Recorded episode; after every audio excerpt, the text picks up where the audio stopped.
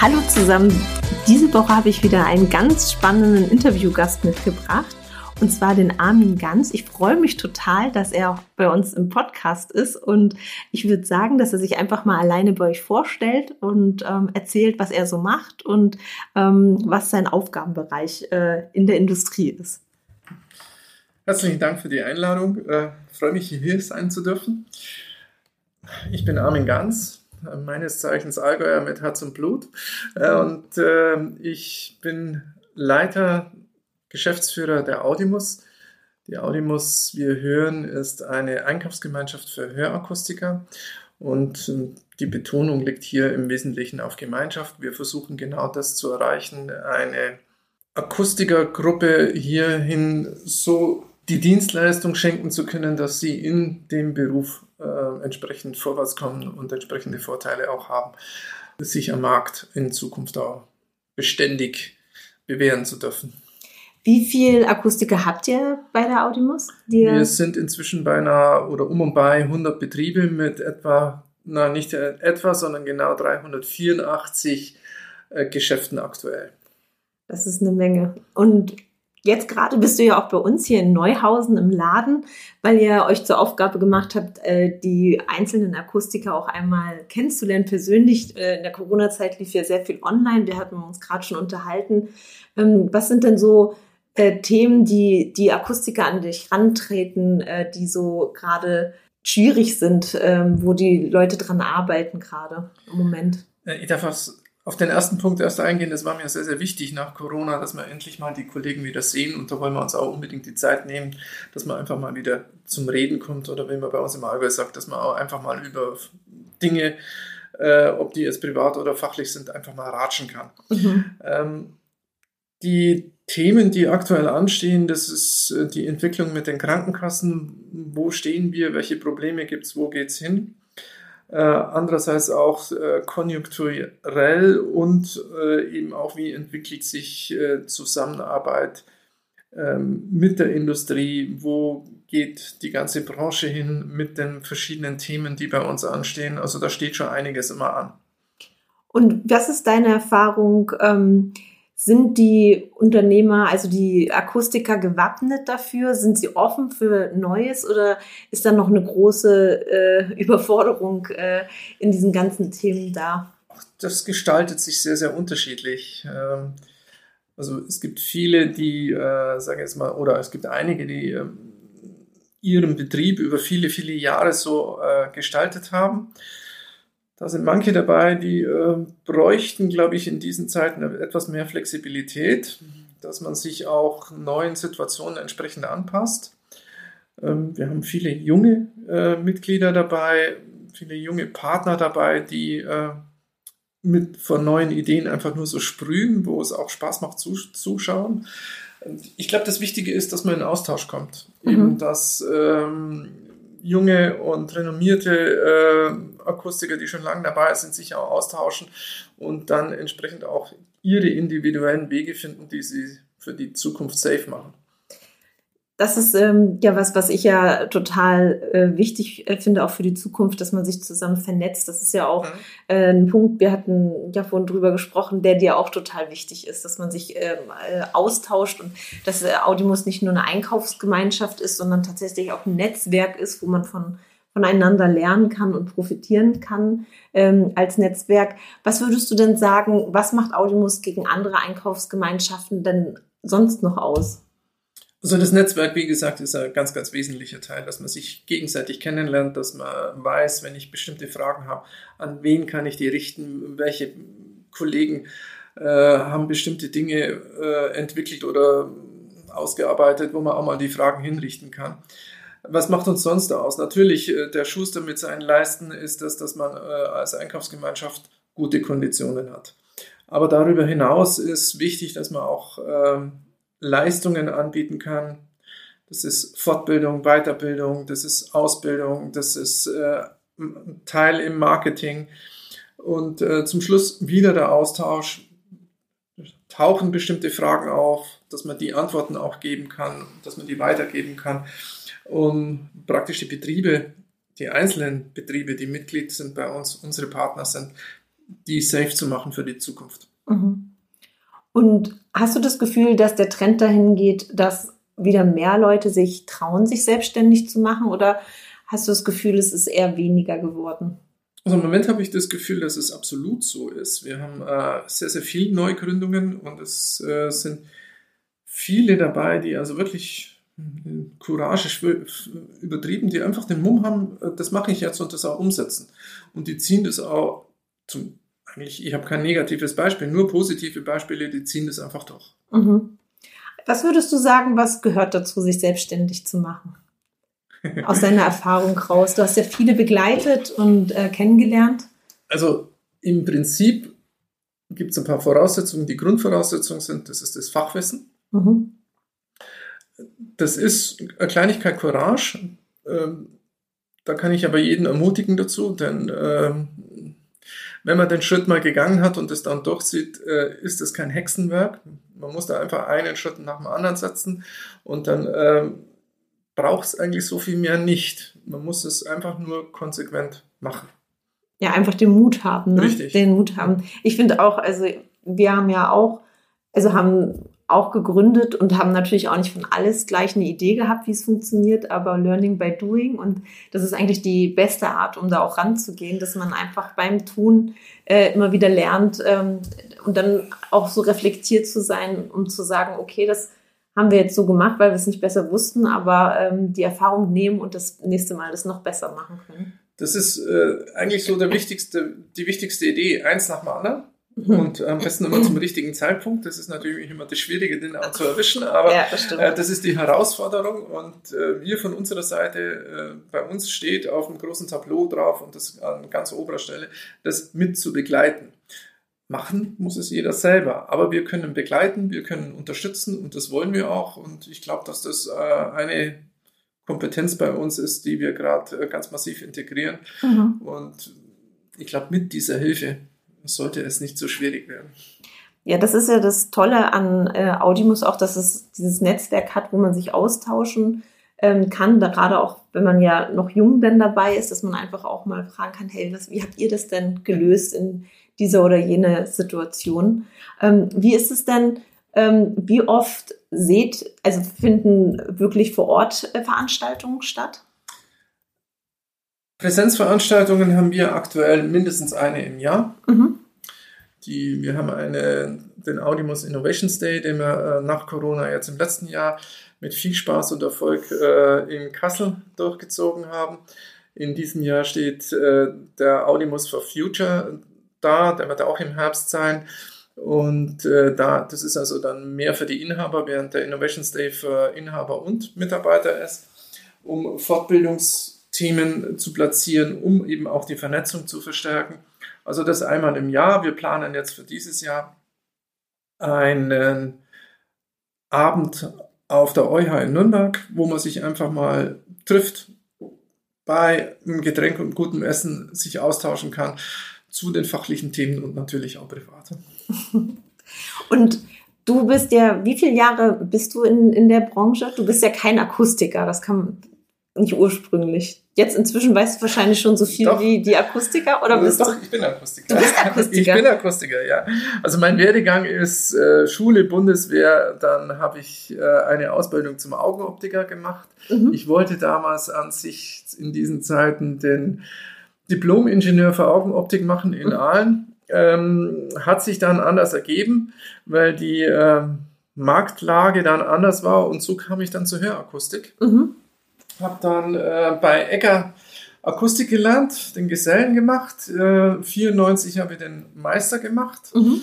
Äh, dann auch den Betriebswirt dazu und nach meiner Meisterprüfung kam ich relativ schnell bei Ecker in die Gestaltung des Hörgeräteprogramms und darüber in den Einkauf rein. Das heißt also, ah, okay. ich hatte, glaube ich, ab 95, spätestens 96 leitete ich den Einkauf für Hörgeräte Ecker bin dann in, mit dieser Sache 2010 äh, aus privaten Gründen zu ISMA nach Sonneberg. Mhm. In Sonneberg hatte ich eine Regionalleitung in Thüringen und wieder die Leitung des Einkaufs für die 64 Geschäfte, die wir hatten und die Einkaufsgemeinschaft. Als die ISMA dann verkauft wurde, ähm, durfte ich dann die Neugründung äh, der Audimus gestalten und als Geschäftsführer seither aufbauen. Und ich habe ja gehört über dich, dass du ein super harter Verhandler bist. ist das, dass, dass du da ja schon gefürchtet äh, in der Branche oh, bist. Okay. Und ähm, meine Frage wäre jetzt, ist es was, was dir einfach im Blut liegt und auch ein bisschen Spaß macht? Oder hast du dir das antrainiert? Weil so, wenn man dich jetzt so erlebt, würde man das ja erstmal nicht erahnen.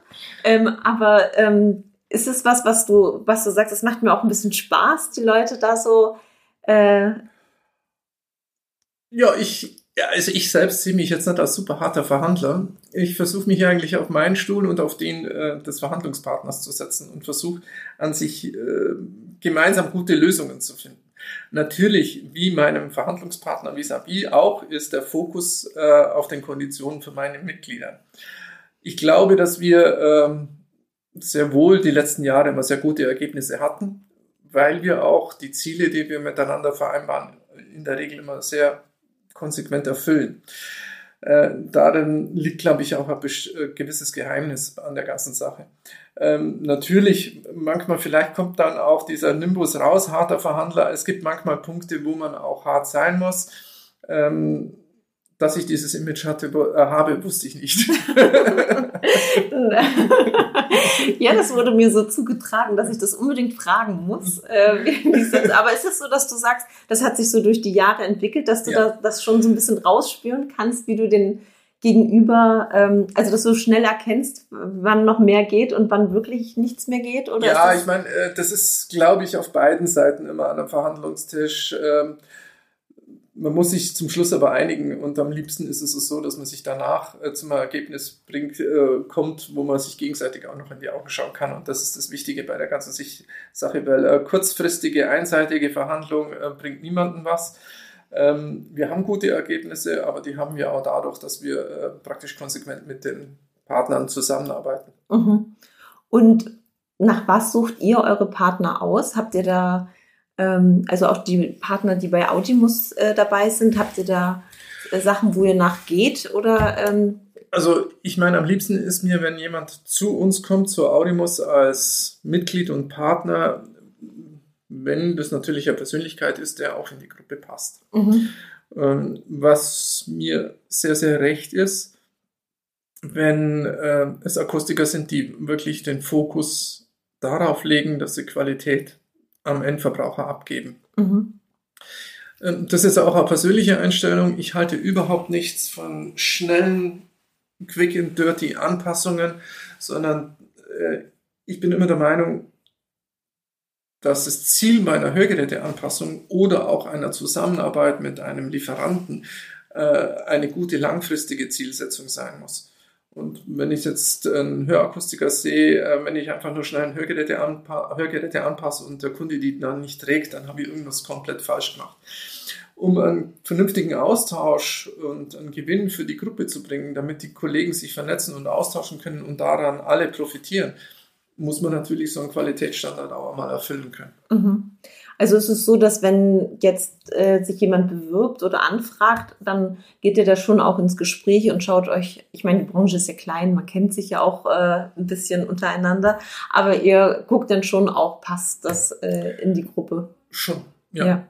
Schon, auf jeden Fall.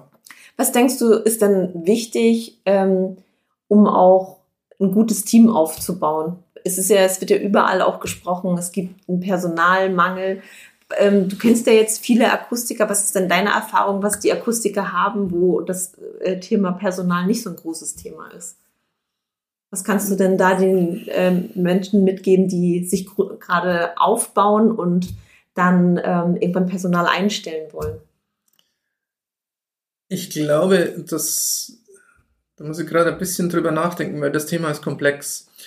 Ähm, Mitarbeiter zu führen bedeutet auch, dass man die Fähigkeit hat, Mitarbeiter anleiten zu können und auch äh, einen Weg vorgeben zu können. Äh, denn ich glaube nicht, dass jeder, der jetzt bei äh, einem Kollegen draußen arbeitet, ähm, einfach machen können will, was er, was eben möglich ist, sondern die brauchen, Kollegen brauchen immer gerade, wenn man nicht wirklich in der Verantwortung steht, schon auch einen gewissen roten Faden. Die Motivation ist für mich immer eines der wichtigsten Punkte, dass man eben motivieren kann, um bei der Arbeit Spaß zu haben. Ich glaube, dass das der Punkt ist. Wenn man Mitarbeiter hat, die das Gefühl haben, mir macht es Spaß, da morgens hinzugehen, dann hat man ähm, eigentlich das meiste schon erreicht.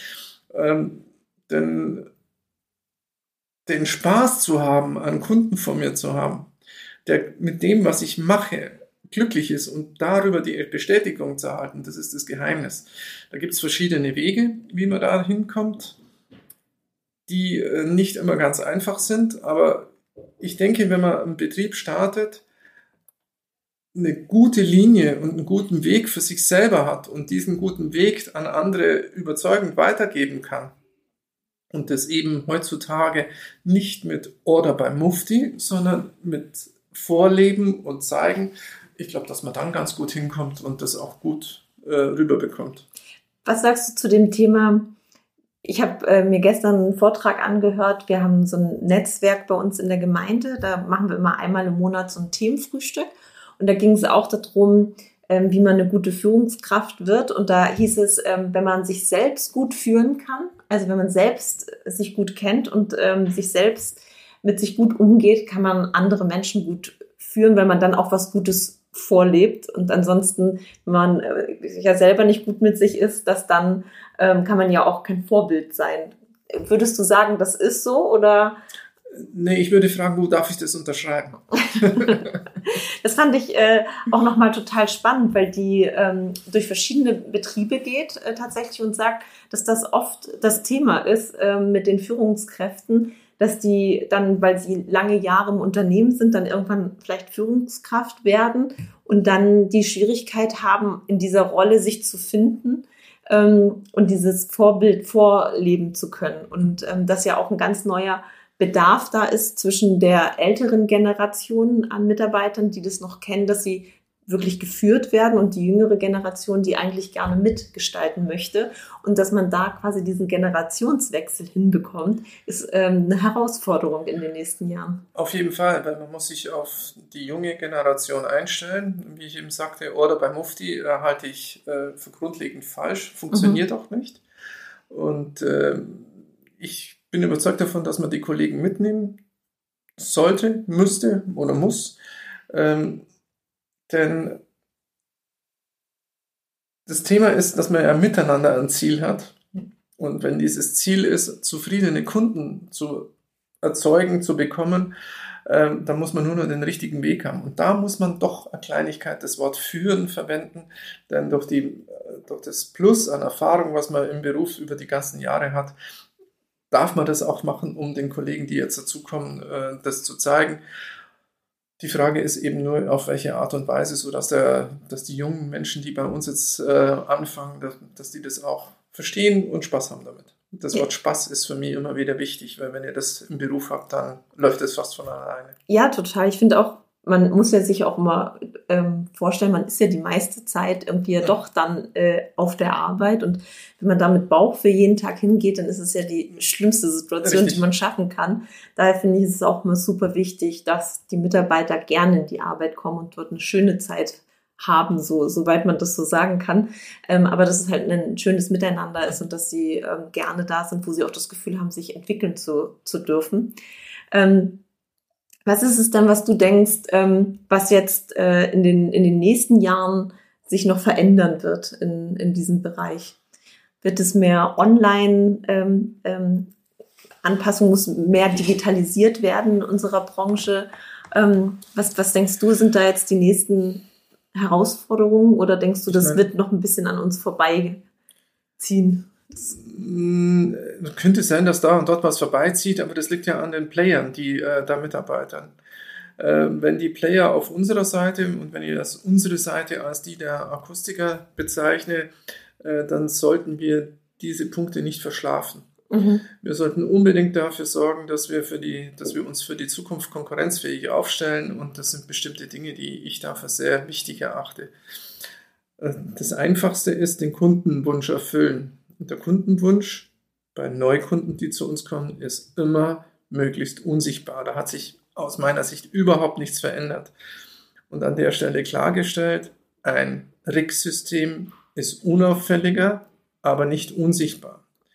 Der Kunde möchte ein CLC und so das machbar ist, aus anatomischen Gründen, aus audiologischen Gründen, ähm, dann wird er das wollen und da ist ihm meistens egal, ob da äh, Bluetooth dabei ist oder eben nicht.